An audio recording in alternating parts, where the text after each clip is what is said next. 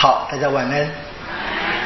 我们要进到呃马窦福音的第二部分啊，我们上次跟各位已经讲完了第一部分最后一个故事啊，耶稣在腓利伯的凯撒勒亚叫门徒们啊，先说一说呃群众们对他的看法，然后让门徒们讲，然后是伯多禄的代表性的讲话。耶稣有一个很让我们呃影响教会生活长远的这个耶稣的回应嘛啊。然后我跟各位就直接讲了这个转折哈，从啊第十六章的二十节之后的呃开始的二十一节是一个新的，因为从那时起啊，耶稣就说了啊，他必须上耶路撒冷去。那么说这个转折，然后跟各位介绍了一下这一个第二部分啊，它的基本的特色，特别是相对的马尔谷福音的特色。我现在先把这个我们今天的。这个段落从十六章二十一节到第十七章二十节，先念一遍这个故事，我们再跟各位分段跟各位做一些介绍。我们先呃从十六章的二十一节，我们一起啊听看看这个经文。从那时起，耶稣就开始向门徒说明，他必须上耶路撒冷去，要由长老、司祭长和经师们受到许多痛苦，并将被杀。但第三天要复活，伯多禄便拉耶稣到一边，见责他说：“主千万不可，这事绝不会临到你身上。”耶稣转身对伯多禄说：“撒旦，退到我后面去！你是我的绊脚石，因为你所体会的不是天主的事，而是人的事。”于是耶稣对门徒们说。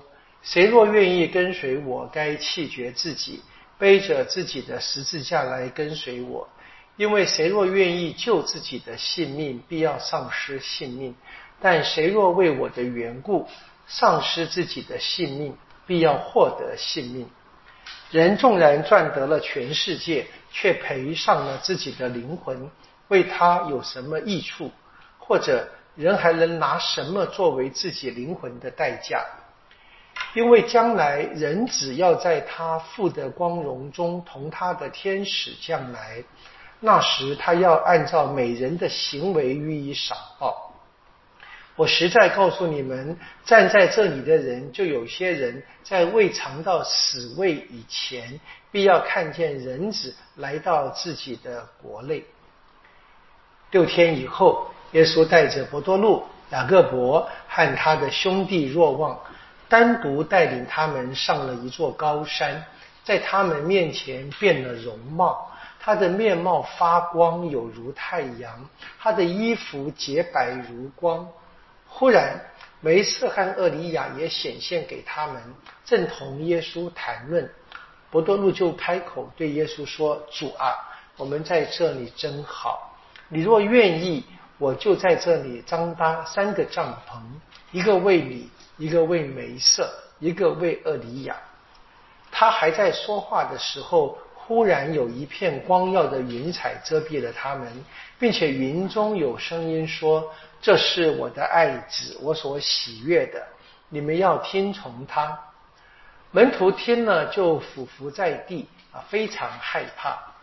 耶稣遂前来抚摸他们，说：“起来，不要害怕。”他们举目一看，任谁都不见了，只有耶稣单独独自一人。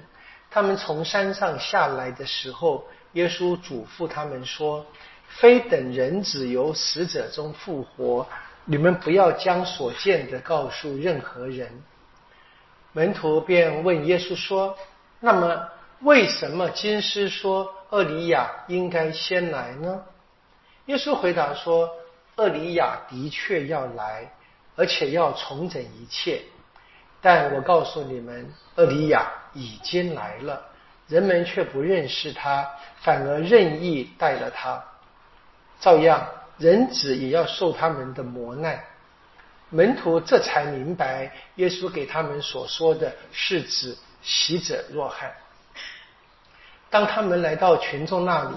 有一个人来到耶稣跟前跪下说：“主啊，可怜我的儿子吧！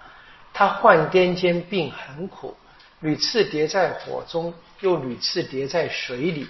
我把他带到你的门徒跟前，他们却不能治好他。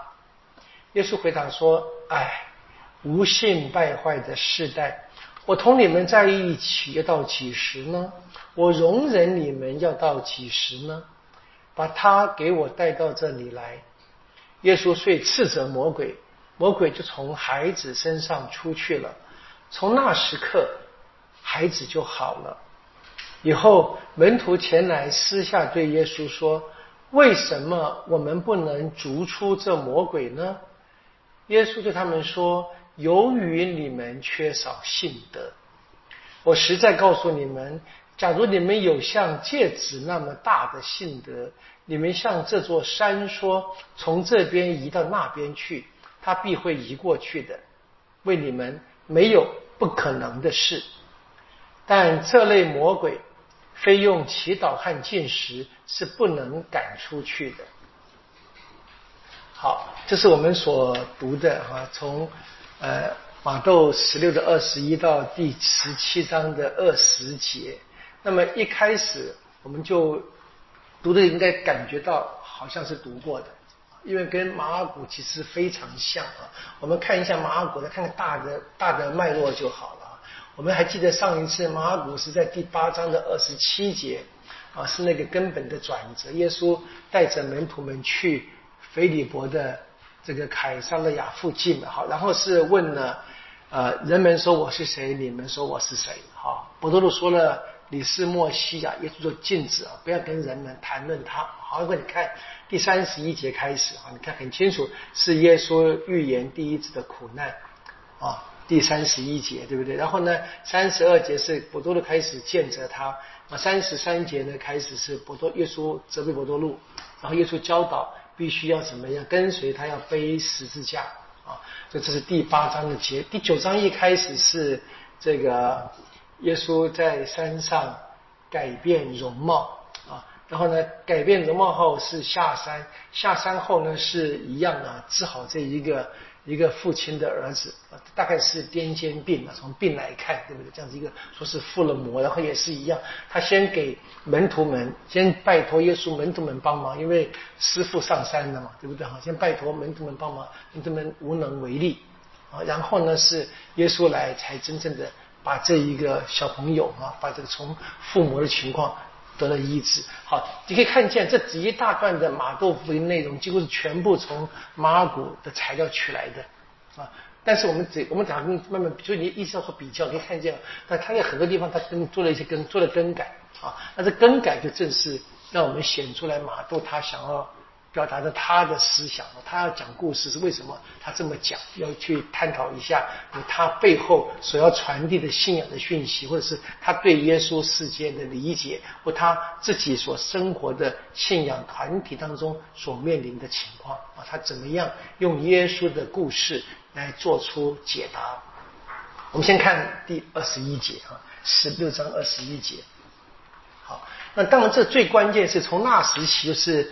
耶稣跟伯多禄谈话结束之后啊，大致耶稣开始向门徒们说明啊，向门徒们说明啊，注意到这边是好像是要解释啊，解释是启示嘛？你看这个马尔谷呢第八章三十一节，耶稣开始教训啊，不同的写法嘛哈，这里可以看见就是。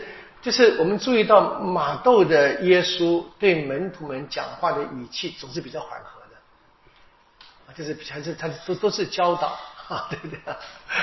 啊，他是说明应该是一个启示性的言论呐。所以这边是耶稣呢，他也是讲人子的苦难、人子的死亡跟复活。好，这都来自于传统的材料啊。但是呢，很清楚，他这个写法呢，却是比。马尔谷的语气上是不同的哈，共同点就是那个必须，啊是必须，就是他必须啊上耶路撒冷去啊。好，耶稣告诉门徒们，跟门徒们说明他他自己，对不对？那你看马尔谷呢是说人子，就比较好像在谈第三个人，啊，就是注意到语气的不一样嘛，那你慢慢读可以看到，所以这边是马窦呢跟这个。耶稣马窦的耶稣跟门徒的关系是更亲密缓和一点点，这样子好。好，所以这边是你可以看见啊，他他要谈这个是因为前面呢是博多禄的宣泄嘛，你是墨西亚永生天主之子。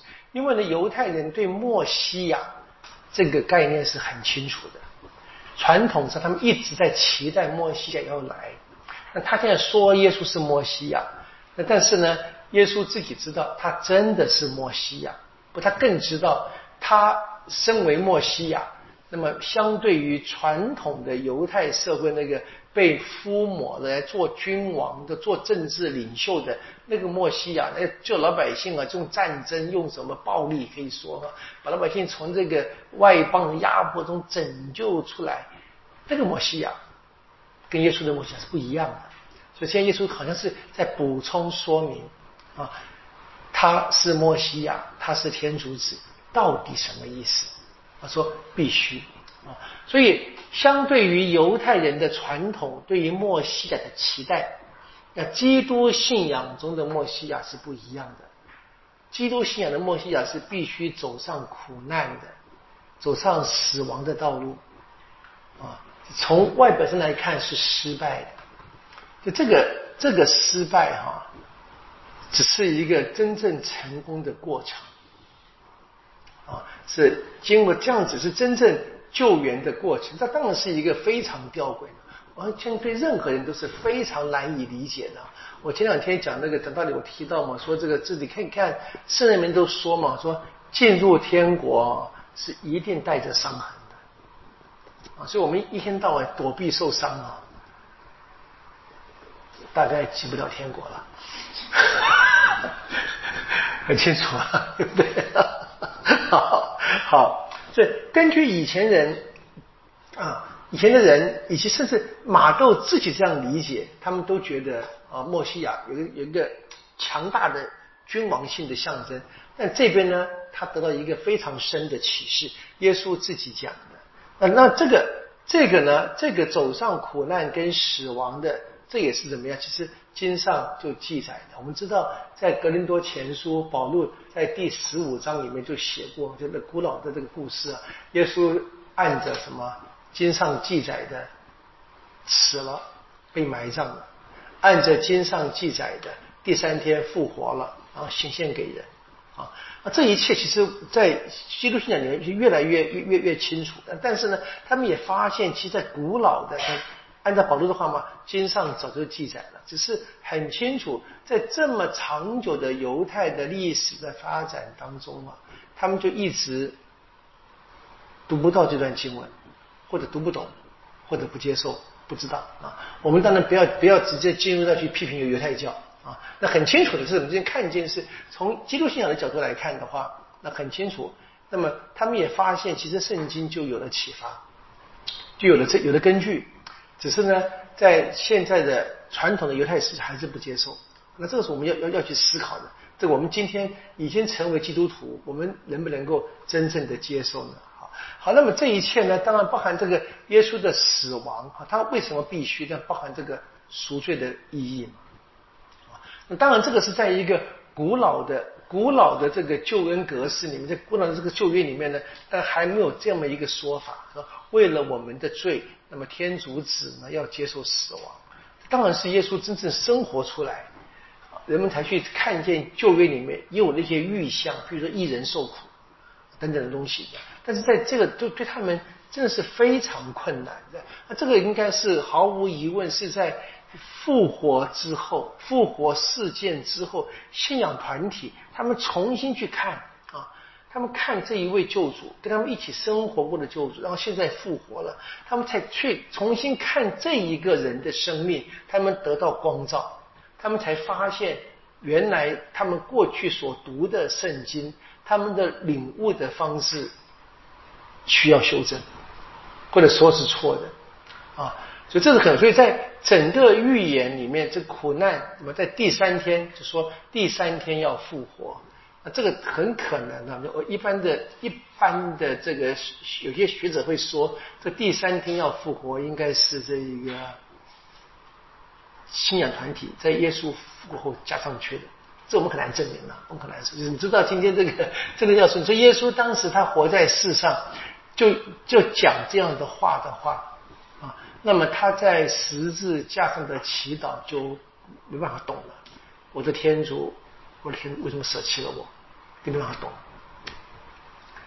啊，所以你可以注意到你在文字的比较里面就蛮蛮有。当然，你可以说那一刻看突然紧张很害怕，我们有这种经验的。我们有时候怎么样信信心怎么样强大无比，有时候就很软弱。我们也有这样子。所以耶稣作为一个完完整整的人，也可能发生，那也是一个说法。哦，就是看大家怎么哦。但我觉得这毕竟不是真正的重点。我们可以看见，至少初期教会在复活的事件之后呢，他们重新去看耶稣这个人。啊，现在他们相信的神。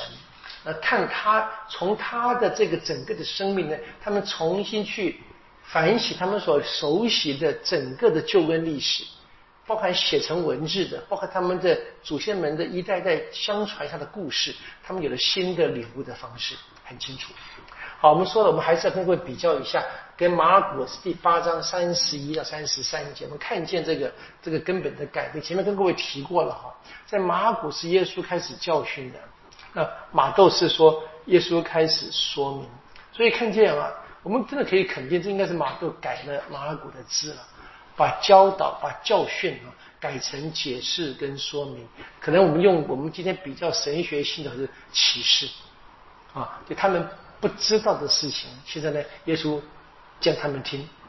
好，然后呢，这个马杜呢特他特别强调什么？向耶路撒冷走去，他必须怎么样？上耶路撒冷去，那么马古只说必须受苦，没谈哪没谈哪里嘛。对，马杜已经很很直接很清楚讲，所以这边怎么样？因为我们知道在后面耶稣曾经提过，先知是不适合死在耶路撒冷城外的。在二十三章三十七节谈到了耶稣是怎么样，就他要重新去实现。他们旧约里面古老先知们的命运，当然我们知道，先知也并不是全都死在耶路撒冷，只是这共同的很多人。你说先知，因为先知他基本上作为一个天主话语的传递者，他主要是批评他们当时的宗教背景嘛。当时批评的最大的对象，当然就是在圣殿里面举行礼仪的人。圣殿在耶路撒冷啊，我们再想想耶路尼亚就好了。哎呀，就是这这最大的一个悲剧性的角色嘛，这样子。好，所以这边很强调耶稣走向耶路撒冷。然后呢，这个马窦呢，关于这个苦难的预言啊，稍微有一点点缩缩小了一点点啊。那么这个马古的第三十一节说哈，说人只受许多苦，被长老、司祭长、经师弃绝啊。这个遭受弃绝，这个呢，这马窦倒是没有提到。没有用那么强的字眼啊，啊，但是呢，这个呃马古说三天以后必要复活，对不对？三天后必要，但是马都变成第三天，所以你可以马窦是很精准讲这个时间，对不对？所以我们可以想，应该是马窦这个是受了这个真正耶稣现实生活的生命事件的影响。对，如果我们我们真真的可以相信是在一般的礼仪当中啊，在。星期五，耶稣被定了嘛？我我根据这个对观福音的话，那么这个就是他星期五被定就碰到安息日了，对不对？那么而星期五刚好是逾越节，也是吃的逾越节晚餐嘛，逾越节。然后安息他们就很快的，我们说那个很草率的把耶稣暂时放入坟中啊。然后呢，星期六安息都都不动。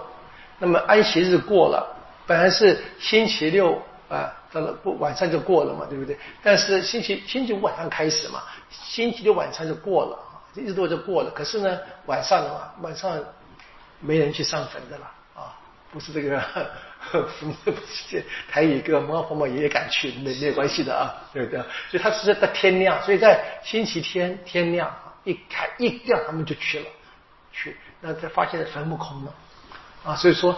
他们在第三天，我我常常讲，真正要从经文来看，我们只能肯定，在第三天，这些来到坟墓的人发现耶稣复活了，耶稣不在了啊。他们的解释是复活了，但耶稣到底什么时候复活，其实没人知道啊。这我讲，我我也很难想象，你在里面躺三天，也蛮蛮蛮难想象的，对对不对？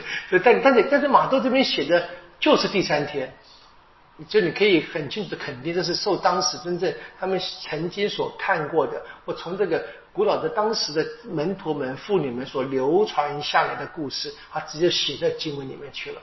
所以你如果你要这么看，那你可以说，如果说马尔谷跟马窦的话语话语的话，我们倒可以相信马尔谷的语言呢，可能比较接近耶稣的好。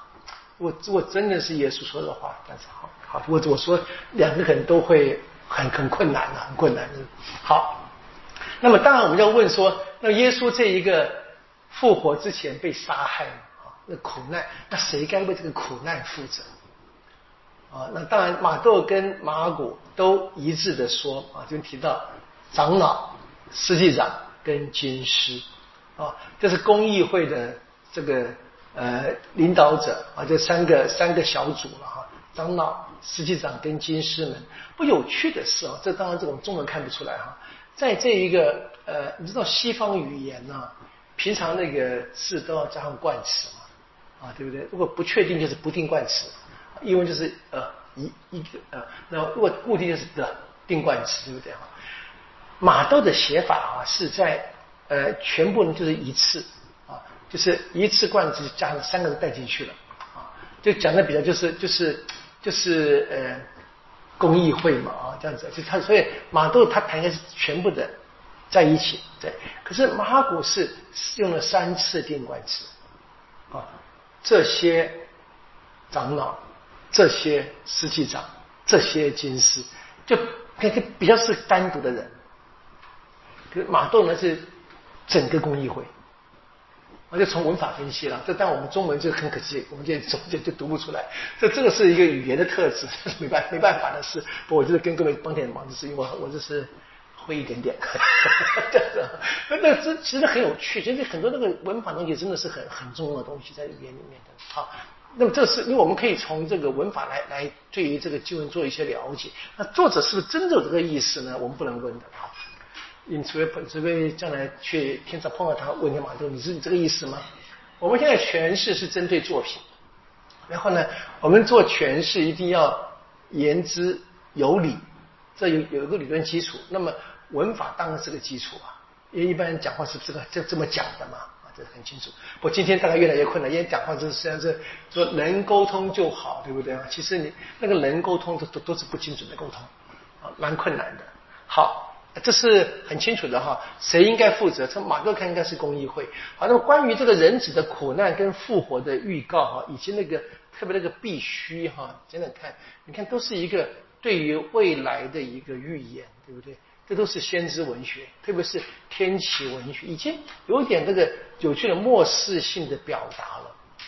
啊，所以这边是一个非常特别的一个一个文学的题材，用了用了旧约的那天启文学的那个文学的笔法里面，那这边是很清楚，这是一个天主所愿意的转折，就是借着耶稣赎罪性的死亡啊，而且呢，宣讲天主的恩宠，让人啊，让这些罪人就能够得到救援啊，新的救援就可以真正的发生啊，所以耶稣呢，他就是这样子的。领大家达到天主的仁慈，让天主的慈悲圆满实现。那耶稣所用的方法是跟他们传统的期待不一样的。他的选择是自己被人杀害、死亡，然后复活。初期教会啊，一定是啊，在耶稣复活之后，才慢慢的领悟这个真理。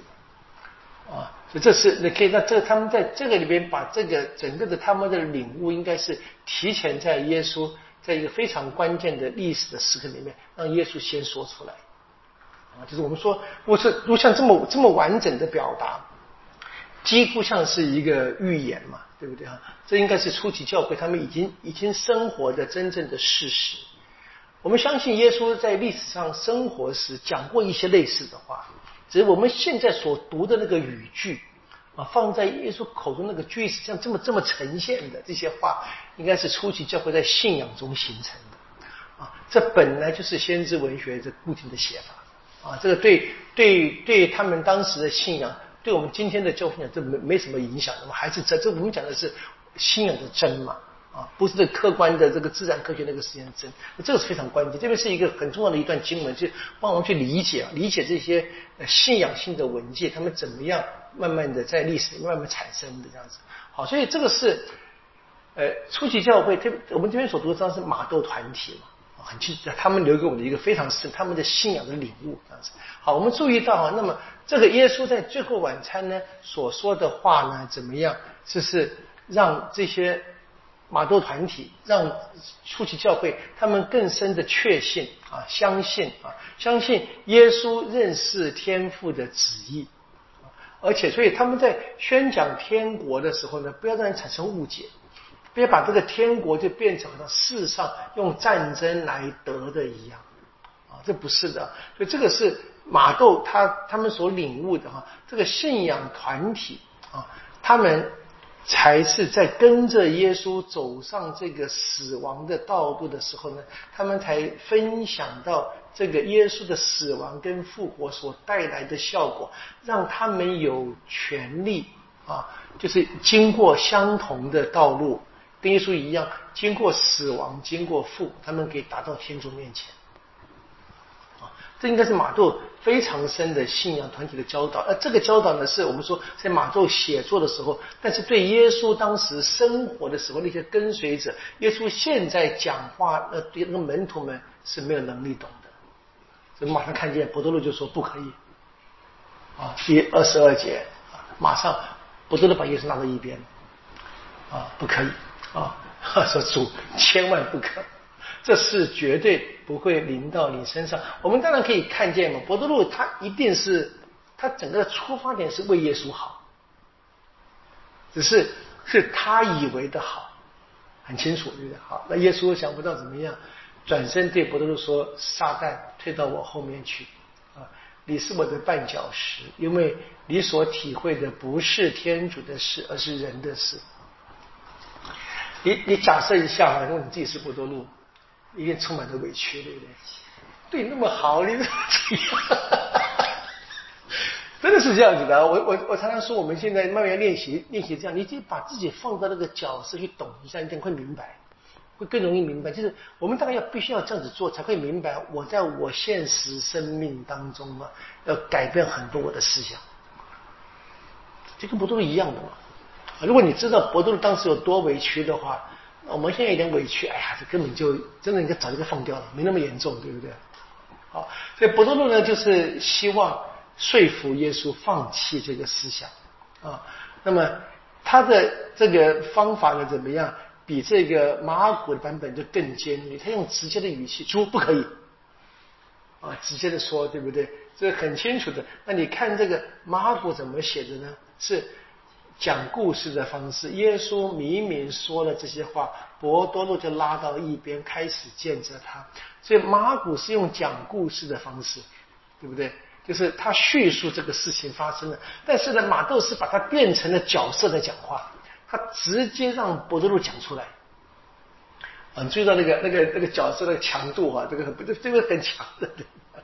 好，那么我们知道前面伯多禄怎么样？按照耶稣的称呼是有天赋给他独特的启示嘛，对不对？约纳的儿子，对不对？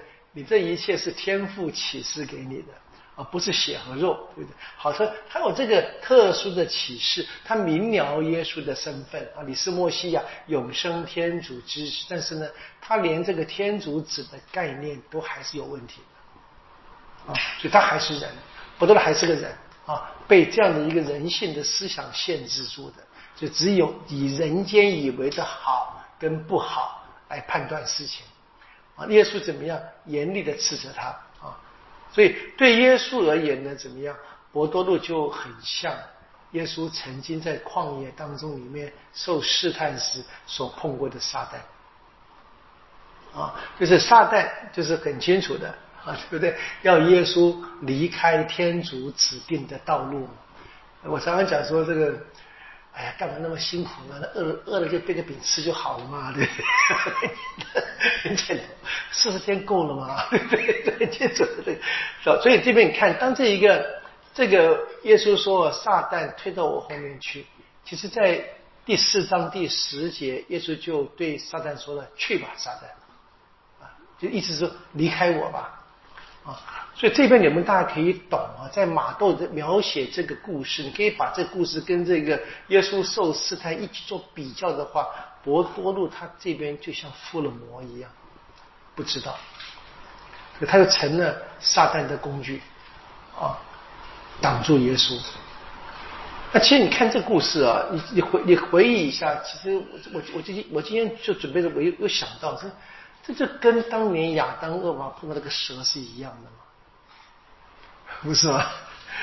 对对啊，就很很很特别的故事。就的确，这故事你可以发现啊，从创世纪的故事，那个最早的人，天主创造人，最早那个人的犯罪的故事，真的是整个整个人类生命的那个原始的模型。啊，人的天主的恩爱，人的那个背叛的跌倒啊，然后那个说那个角色那个魔鬼，那魔鬼呢总是让人自以为是啊，魔鬼呢他当然不会告诉人，告诉人，哎，你听魔鬼，你听我的魔鬼的人，魔鬼不会变成魔鬼的样子出现的，魔鬼一定是以天使的样子出现的，以人以为的天使。对，所以那就是让魔鬼容易让人很自然的跟魔鬼站在同一边，讲魔鬼讲的话，那你简直就是附了魔了嘛，对不对？你当我人说出魔鬼的话，就是魔鬼在我身上讲话，就附了魔。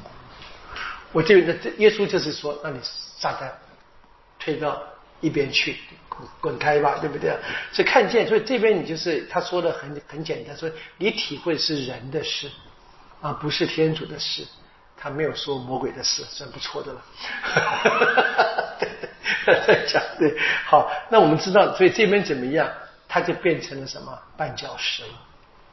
你阻挡我的，成为绊脚石。我们知道，他前面还是磐石嘛。啊，这边可能是刻意用那个只用石头的连接的绊脚石跟磐石这个对比的方式，回应到前面我们听过的哈，耶稣说了哈，在这个磐石上我要建立教会，阴间的势力也不能胜过他，啊，还没有建就已经被被胜过了。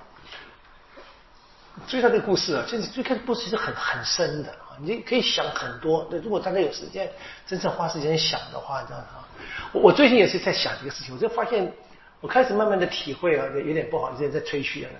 我开始体会为什么以前那些人祈祷可以祈祷那么久啊。我们我们上个星期有个读书会就谈到，他们很多人我们读的方济传记嘛，读方济的祈祷，就是方济怎么可以怎么可以祈祷那么久？我们求求就没没话说了，对不对？我那你看方济啊，方济不求的，几乎不求。我们我们大概留下圣方济的话，有两句是最最明显，他的祈祷词有，这明是别人看他祈祷嘛，对不对？他整夜就在问天主你是谁，我是谁啊？或者说我的天主，我的万有，他就是不断在玩味那些话。那别的人啊，从外面看是看不见的了，他内内心跟神的相遇啊，那那个是真的，那真的是那个那个经验是非常需要花时间的。那像其实我们圣经的故事是你，如果你慢慢看看看，如果你多读多看的话，其实读经是是这个祈祷。你慢慢多想一想，多想一想看的话，其实很有意思。把我们慢慢的过去所读过的故事有相关的拉在一起想一想的话，会非常有趣的。但是当然这需要时间，越读越多，就慢慢就越越来越越有经验。这边就是一个一个，就是我自己的读经的经验，跟大家当这个例子来分享嘛。这个磐石，那个绊脚石。啊，前面的这个这么大的一个称赞，这边现在是这么严厉的这个责备啊，所以很清楚的。所以博多禄怎么样？他也一直在什么中间挣扎呢？一个是天主的召教啊，天主的许诺；一个呢是人性的软弱啊，甚至于魔鬼的诱惑啊，在这个这这个拉拉扯之间嘛，拉扯之间啊。所以我们前面也读过，对不对？就是博多禄呢，他相信耶稣。他可以在水上行走的，对不对？给他一看到水，他就就就就掉下去了，对不对？这怎么这我们生命都是这个经验不断在重复的，所以怎么样可以看见博度真的是啊，他是一切基督徒的典型，在他身上啊，所以在信仰的服从以及我们人呢，我们人性的这个自我的自我的骄傲或自我的抬举啊。我们在这两个中间就一直在冲突的。所以，我们今天啊，其实我今天我们今天很难去去讲服从啊，那很很很特别的。就像像你可以看，那你看故事发现嘛，就是服从耶稣啊，不要不要自作聪明，听他的就好了，听他的就好了，听听师傅的就好了，对不对？可是我们总是觉得我们好像比师傅更聪明一点点啊，或者说我们比师傅呢怎么样？我说我爱他，对不对？怎么？你看，你可以看得很清楚嘛。所以你可以注意到这个天主经那个祈祷啊，不要让我们陷于诱惑，那很很真实的。所以我们一定要小心的，就是我们要很小心啊，因为我们一不小心就会从这个天主所指定的路上摔出去，就是误入歧途，摔摔摔出去。好，这是第一个故事。我们看下面的二十四到二十八节。好。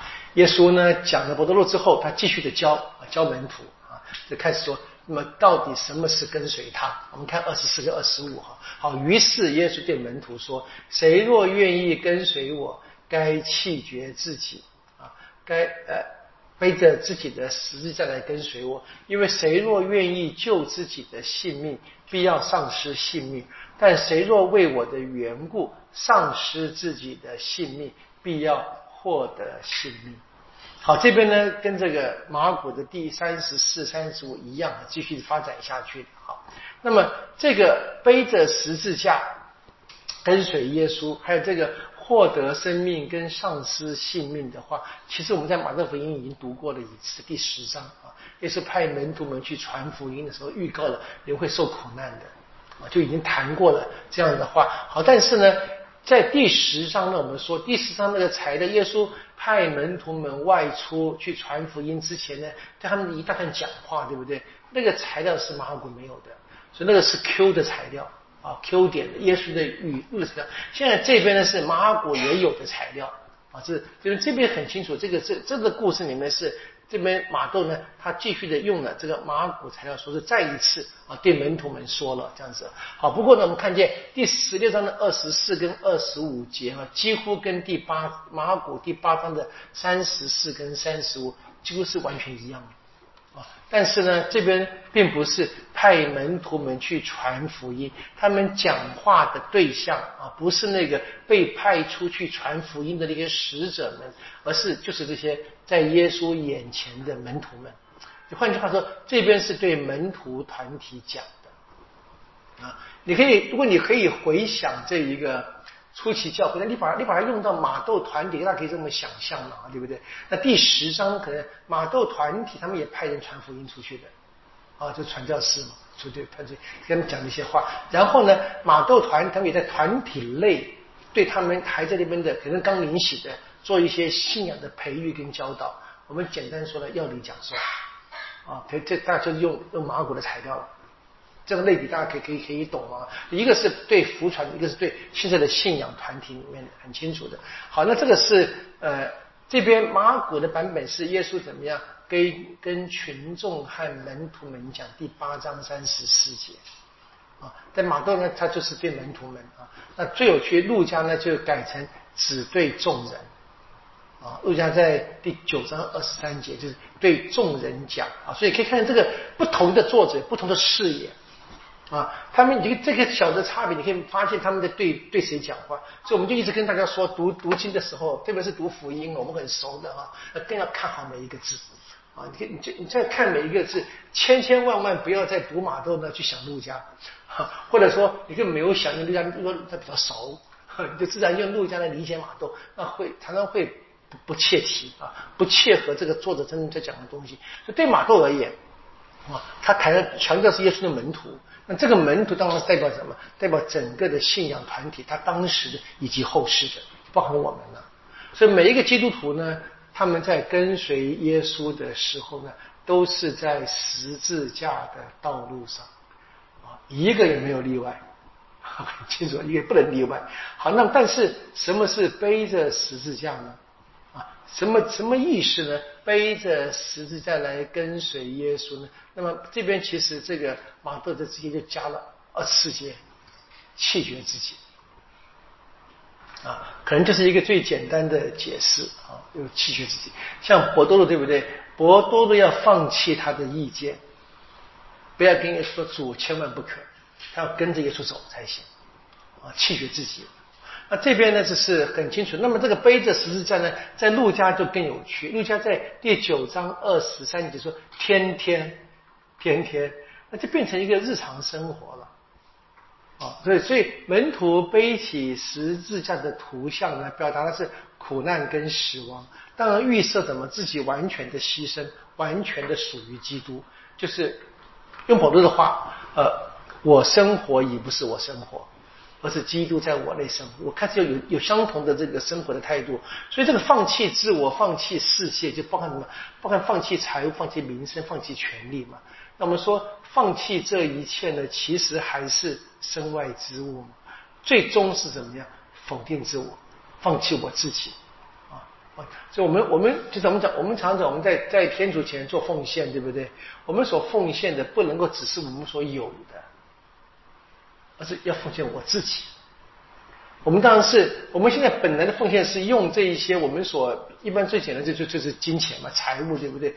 那那个财物呢，它应该是一个象征，代表我自己。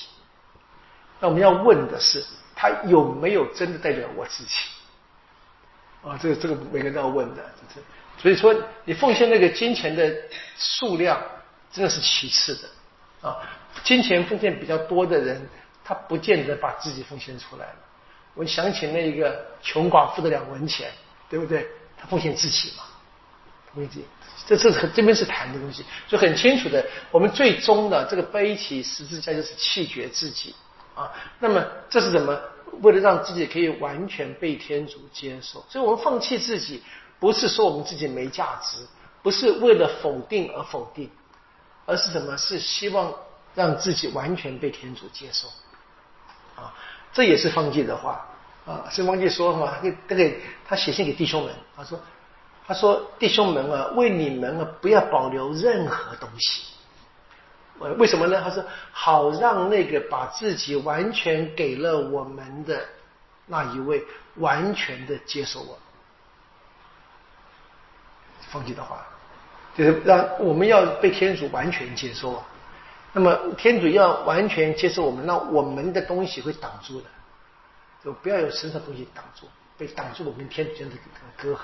这这是方济他所追求的贫穷了，从来就不是物质不好啊，不然方济不会写《太阳歌》啊，不会赞赞颂，因为一切是天主所创造的，样样都好，但每一样东西都要帮我接近天主的，而不能够是成了我的阻碍。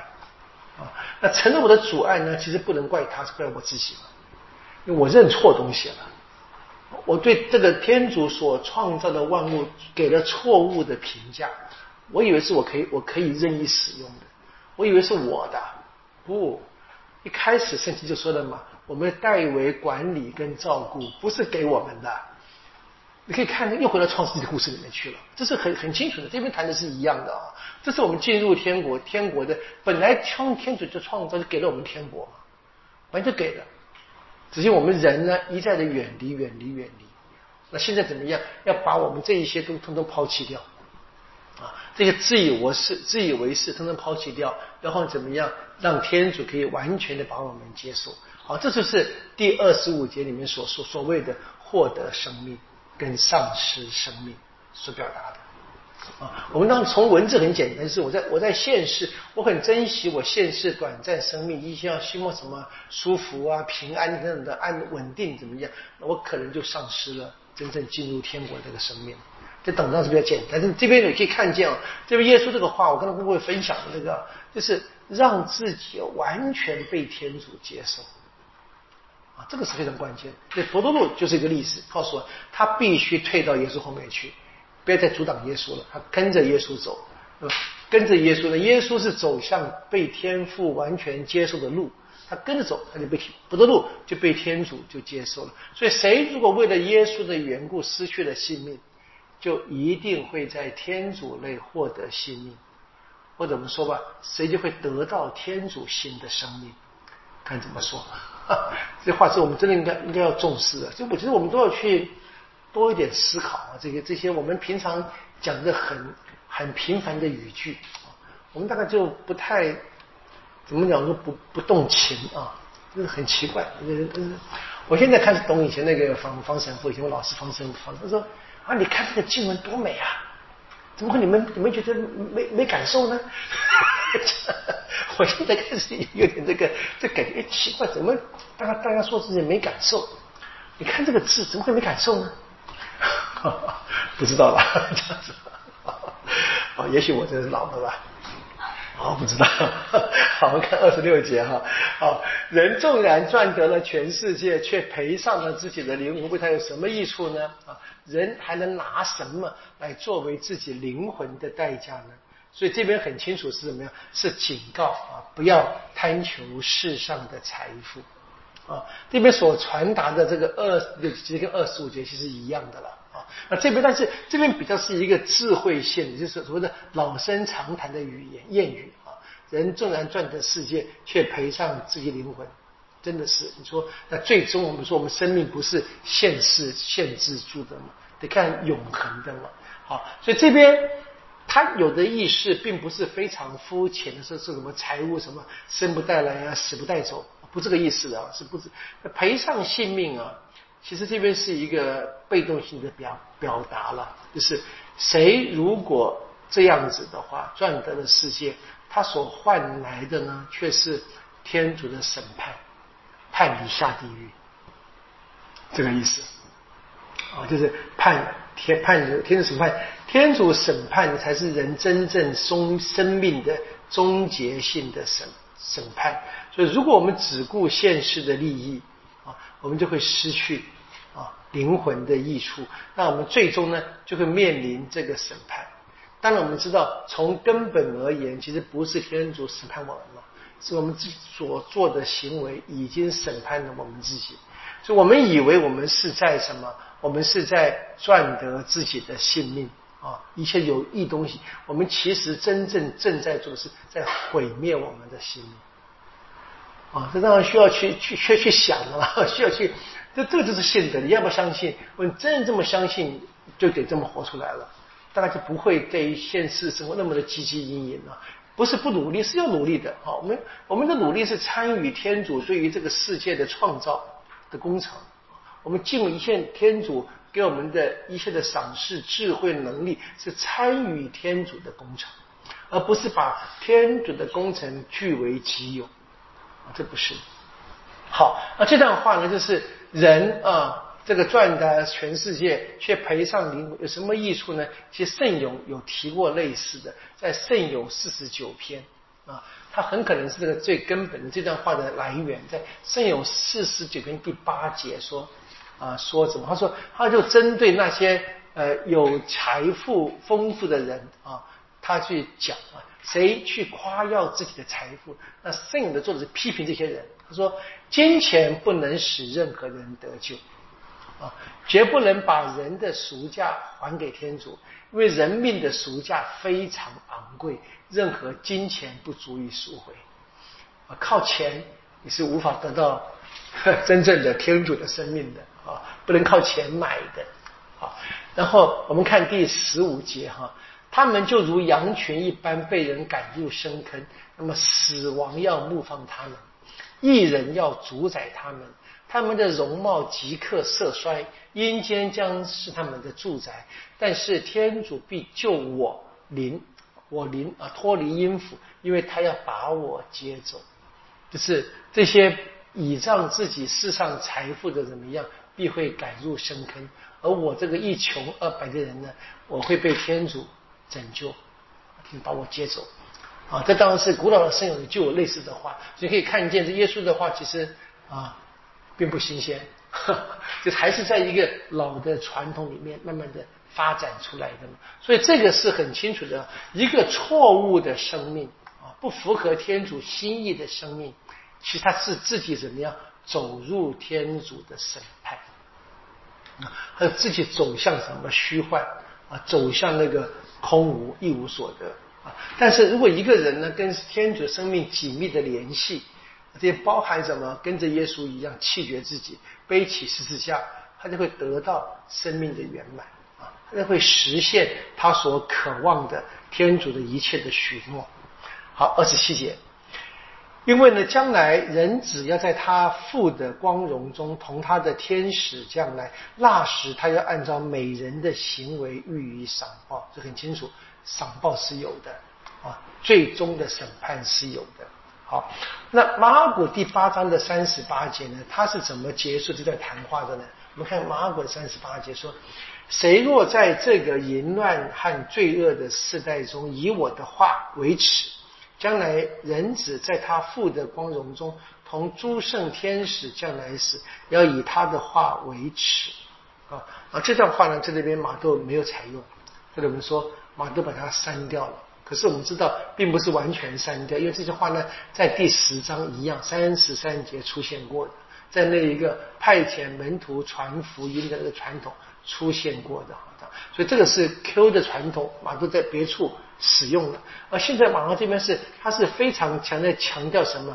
人子啊，要在天赋的光荣中来到啊，然后怎么样呢？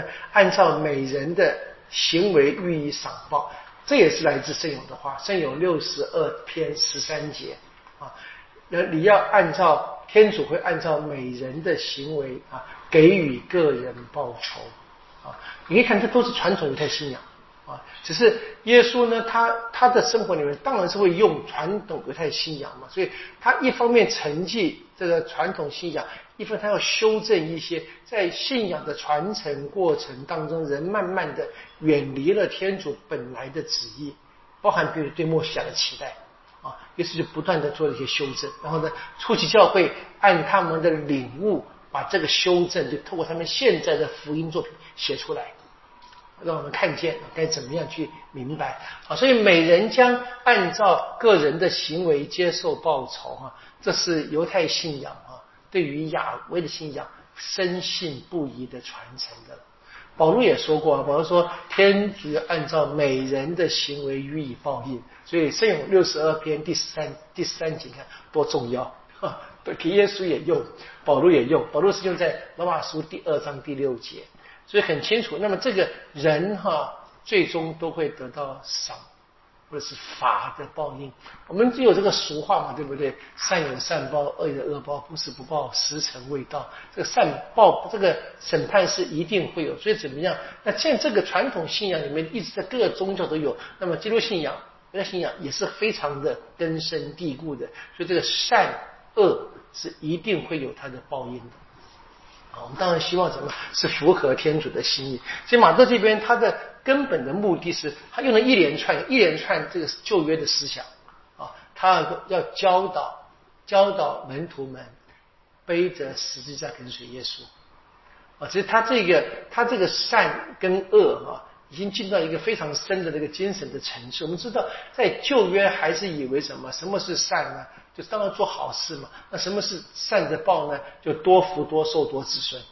可是呢，现在基督回来了，看着耶稣的榜样啊，那个善可能不是很表面的社会慈善嘛，而是真正的在信仰上面就走向走向天主，包含什么？比如说不用武力啊，包含在安心受苦。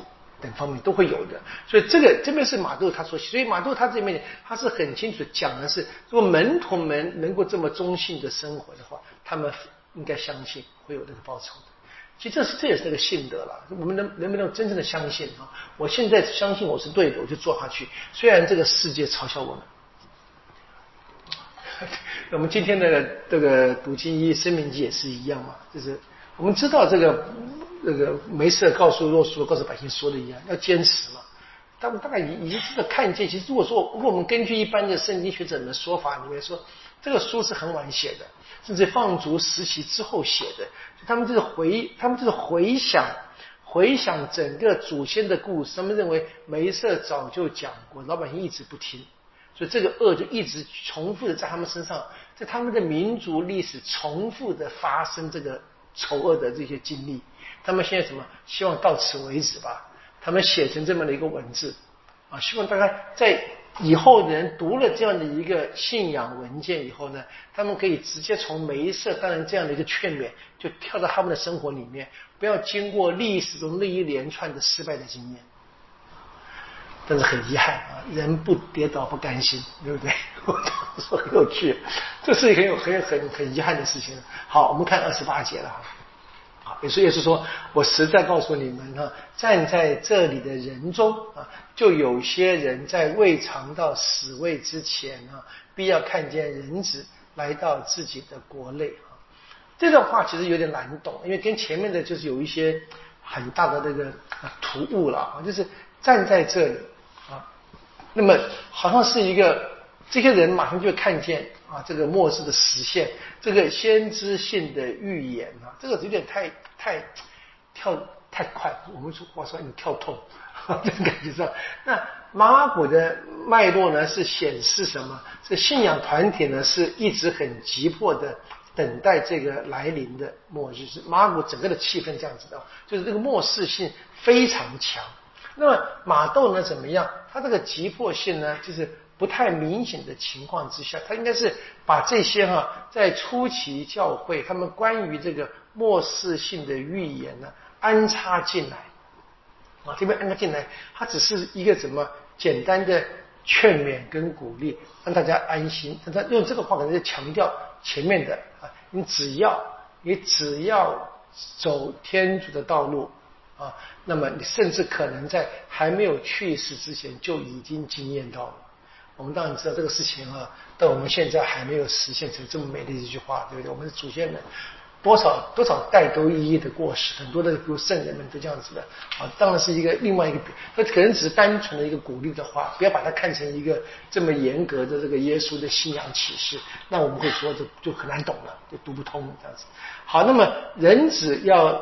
来到自己的国内啊，第二十八节啊，人只要进到他自己的国度啊，这是马窦非常特别的表达的方式，这是他他对于这个在末世啊人子显现的那一个想象啊，当然这还是一个基本的想象啊。当然我们知道，那到底这个人子来谁看见？我们知道现实上并没有真正的在我们现在生活里面出现嘛，那可能就是一个神。呃，神修性的或者是象征性的表达，我们接下去就读到了有三个人还没有死，你看见忍者，耶稣改变容貌，让他们看见，很可能是这这个连接是我们可以懂，在从从那个从那个文字上的发展，我们是可以这么懂的，很清楚。你看这个第十七章的一到九节就开始出现了这个耶稣带着三个人啊，三个门徒，波多禄、雅各伯跟若望啊。单独带领他们上了一座高山，是只有他们三个，没有别人啊，这样上去。在山上怎么样？就看到了梅瑟，看到厄利亚也显现。哈，那这改变容貌的故事，注意到我们平常我们在教会的传，特别是我们中文呢，我们说耶稣显容啊，显容。那么这个显容哈，当然我们想是天显现天主性的容貌，当然没有说什么不对了啊。只是那个原文呢，它本来那个字啊，福音写这个字，不论希腊文或者拉丁文，它都是改变容貌啊，transfiguration，英文这么说，是容貌改变啊。那改变容貌这个字是比较就是呃直白啊，没有什么神学的诠释，你可以去自己去想到什么意思。那你把它理解成显现的容貌的话，那只是一个理解方式。甚至于可能就让我们就被被就限制住了啊！我常举的例子是，如果我们这么样的举的例子，这么去懂它的话，当然是可以的，这不算错。可是我们很可能就让这个本来有更丰富的含义的这个故事呢，就我们就想不下去了。我们已经给它定了一个理解的方式。我常常看人家说的嘛，是我们看看小说看《红楼梦》，对不对？看林黛玉，她长什么样我们不知道，我们只有文字。哇，你每想一次变个样，对不对？但你一看有人一人一眼，呢啊，张曼玉嘛，就完，林黛玉就就完了，啊，就完，就就就固定就这样子，那这个很很很难的嘛，对不对？就知道，所以就明白啊，就是就这个文字在这个味道。那我们在理解这个理解这个呃圣经是一样，我们尽可能的话，我觉得就少一点点这一些这个呃怎么讲啊？就定形式的解释比较好，就按照按照文字来看，慢慢去看就非常多。那这个故事应该当然是个显现的故事，那的确是这个跟这个耶稣步行海面有类似的情况啊，就是在文学类型上的确是一个显现的故事啊。然后呢，不只是耶稣，还有什么？还有梅瑟跟厄里亚也出来了。啊，那么这是两个重要的旧约人物，我们一般都会很简单说，梅瑟代表法律，厄里亚代表先知。哦，这当然是一个理解的方式来跟他们谈话，但我们可能哈也可以说，就是梅瑟跟厄里亚啊也来分享了耶稣的真正的面貌，来看见的他们他们在历史里面想看的而看不到的，想听的听不到的，现在呢，他们也看看。也可以说，他们这代表了整个的这个在天上的那些过去历史里面所谓那些前辈们他们的期望，就有很多理解方式了。我们一般就是说啊，没事代表法律，厄里亚代表先知，那当然是个正确东方，没什么错的啊。我跟各位提了 另外一个想方式，你可以想很多的啊，想这不不犯法的啊，不犯法。你这不要说这是唯一的理解方式就好了，啊，这这说得通这样子。好，那么在这个。马窦的这个记载里面，因为马古也有嘛，对。那马窦记载他故事里面，就是更清楚的是集中在讲耶在耶稣身上啊，他整个都是都是耶稣，你可以看他整个的那个耶稣主题很强，耶稣带着门徒走，耶稣在他们面前改变容貌，他的容貌发光，然后怎么样？他们跟耶稣谈论啊，这个耶稣这个这个图像是非常的这个强，然后呢，天上讲话啊。在这个马古福音也也有讲过，不过在天上讲话的里面，马窦福音多了一句，说我所喜悦的啊。马古第九章第七节，天上的声音说：“这是我的爱子，你们要听从他。”然后呢，马窦说：“这是我的爱子，你我所喜悦的，你们要听从他。”就加了一个非常强的啊，强调这个。这个天主对这一个爱子所有的个这个喜爱，那在博多度的角色呢，在这里呢，马杜的角色他也变得怎么样？比马古的叙述缓和了很多。我们要读一下马古的描写。马古在第九章第六节，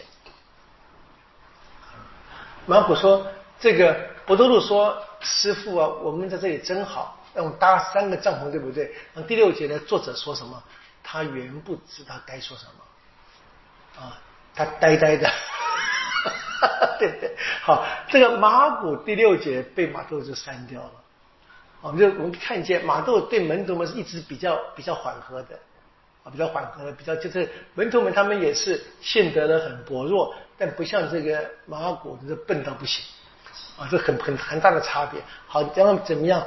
彼此之间怎么样？他们是都在这样的巨大的。显现经验当中感到很害怕，所以他们怎么样开始朝拜，就是敬畏嘛哈，朝拜。那耶稣怎么样？又讲那个著名的话：不要害怕。第七节，不要怕。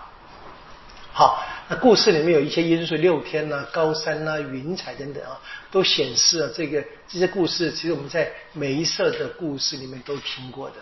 这些小的这些表达的因素都有讲过。我们下礼拜跟各位正式谈这个故事，好好谈。今天先做一个简单的这个呃提提醒就好了。大家回去能再好好的读一下这个故事。我们下星期从这边开始，从第呃十七章的第一节，从耶稣改变容貌的故事，我们做仔细的介绍。我们今天到这里哈，愿光荣归于父、以子及圣神，起初如何，今日依然，直到永远啊。